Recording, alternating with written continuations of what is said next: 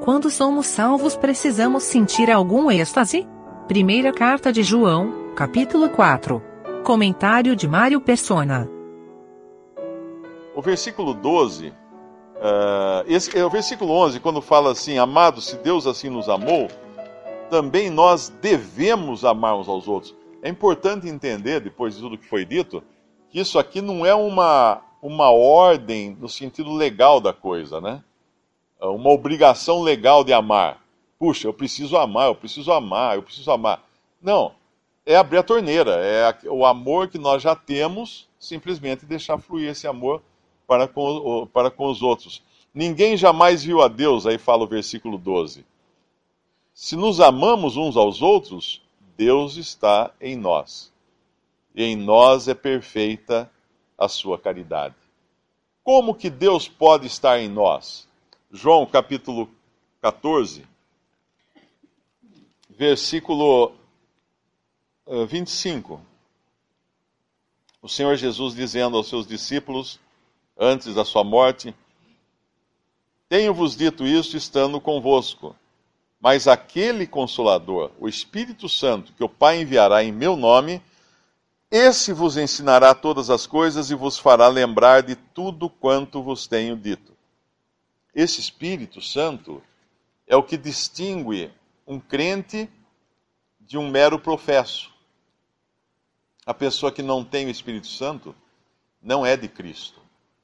Existe hoje uma, um movimento, hoje não, ele é, começou no, no século XIX, que é o pentecostalismo, que diz que tem crente com espírito e sem espírito, e que para ter o espírito tem que se esforçar, orar muito, uh, ir muito à igreja, ou coisa assim, e falar em línguas e alguma coisa assim.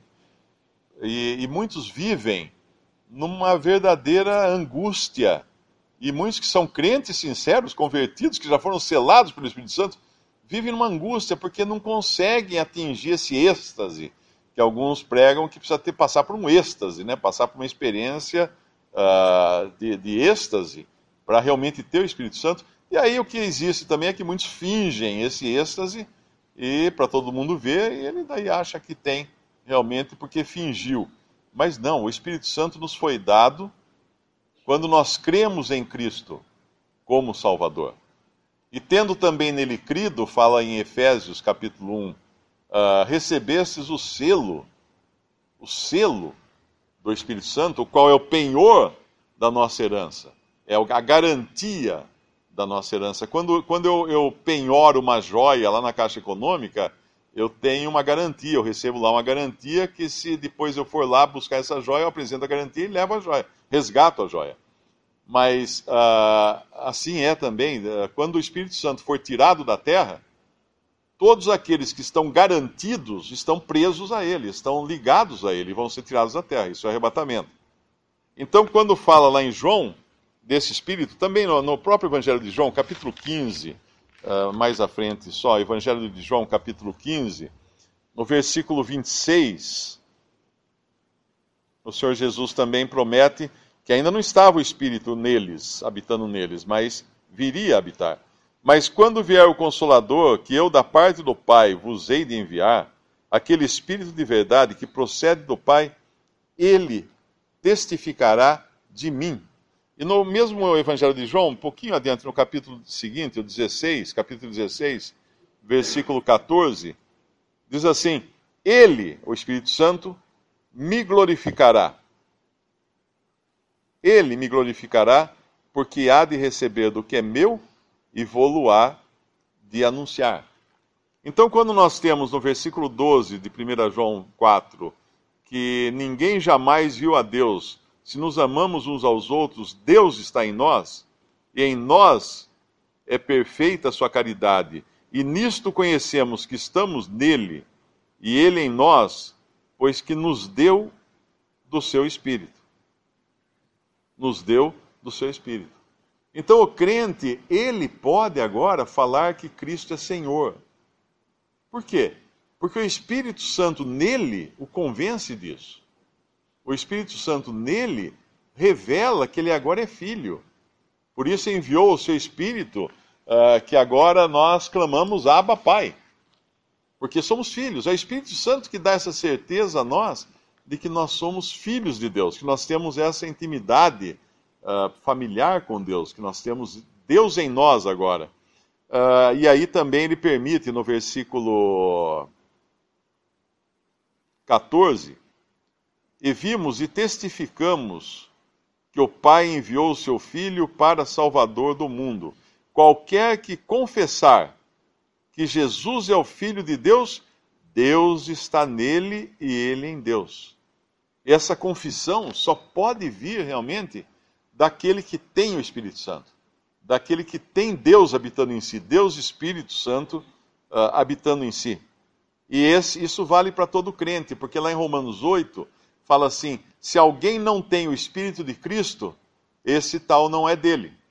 Então, como poderia alguém falar assim: não, você não tem o Espírito Santo, meu irmão, você tem que se esforçar muito, orar muito para pedir o Espírito Santo, para receber. Não, mas se alguém não tem o Espírito de Cristo, fala em Romanos 8, uh, versículo 9, este qual, este tal, não é dele. Não é dele. Tanto é que nós sabemos que temos o Espírito Santo. Como que nós sabemos também? Uh, o que acontece quando nós pecamos? Quando nós pecamos, nós entristecemos o Espírito Santo que habita em nós. E como é que fica o nosso humor, a nossa qualidade, vamos dizer assim, de vida espiritual? Fica péssima, porque o Espírito Santo em nós está entristecido e isso afeta também a nossa, a nossa maneira de viver, a nossa maneira de ser. Essa segurança essa segurança, o versículo 17 fala dela. Olha que interessante. E nisto é perfeita a caridade para conosco, para que no dia do juízo tenhamos confiança, porque qual ele é, somos nós também neste mundo. É interessante que no, no capítulo 3 da mesma epístola de 1 João, nós lemos que Uh, acho que é o versículo 2. É 1 João 3, 2. Amados, agora somos filhos de Deus e ainda não é manifestado o que havemos de ser. Mas sabemos que quando ele se manifestar, seremos semelhantes a ele, porque assim como é, o veremos. Essa é uma semelhança moral e física né, que nós teremos com ele. Uh, e qualquer que nele tenha essa esperança, purifica-se a si mesmo como também ele é puro. Aqui fala que nós seremos como ele é. Sabemos que quando ele se manifestar, seremos semelhantes a ele. Isso nos fala da, da, do arrebatamento ou da, do, da, da ressurreição. Mas aqui no nosso capítulo,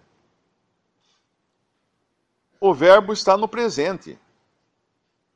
Nisto é perfeita, versículo 17, nisto é perfeita a caridade para conosco, para que no dia do juízo tenhamos confiança, porque qual ele é, somos nós também neste mundo. A diferença é que lá no capítulo 3 nós seremos com ele em glória. É o que nós seremos, física e moralmente, transformados num corpo perfeito e tudo mais. Lá, mas aqui é o que nós somos aqui. Mas espera aí, nós somos imperfeitos aqui. Sim, mas o que diz antes, né? Uh, no dia do juízo tenhamos confiança, porque qual ele é, somos nós também nesse mundo. O que isso significa? Qual ele é aos olhos de Deus.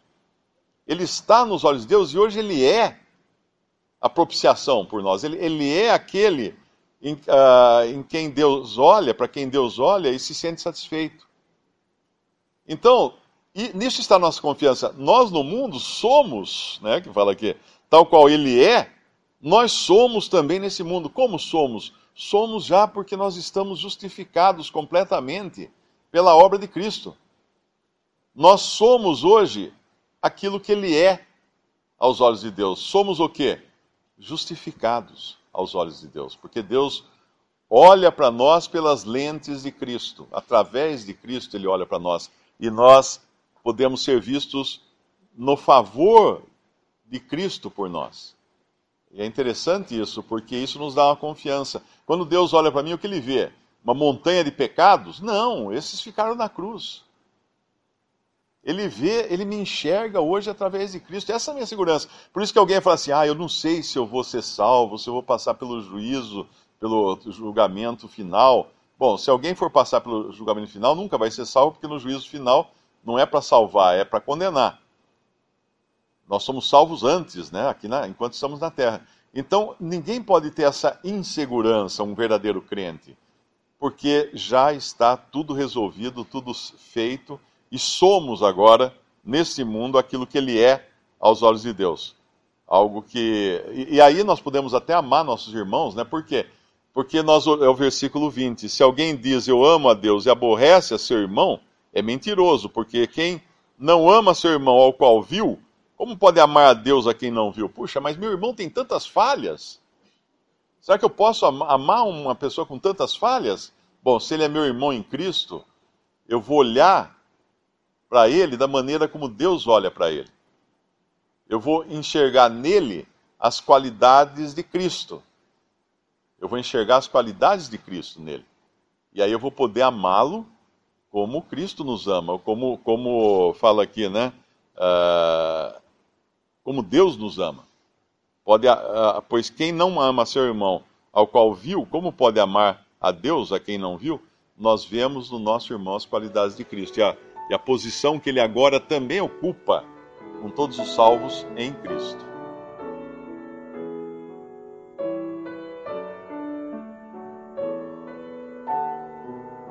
Visite respondi.com.br. Visite também 3minutos.net.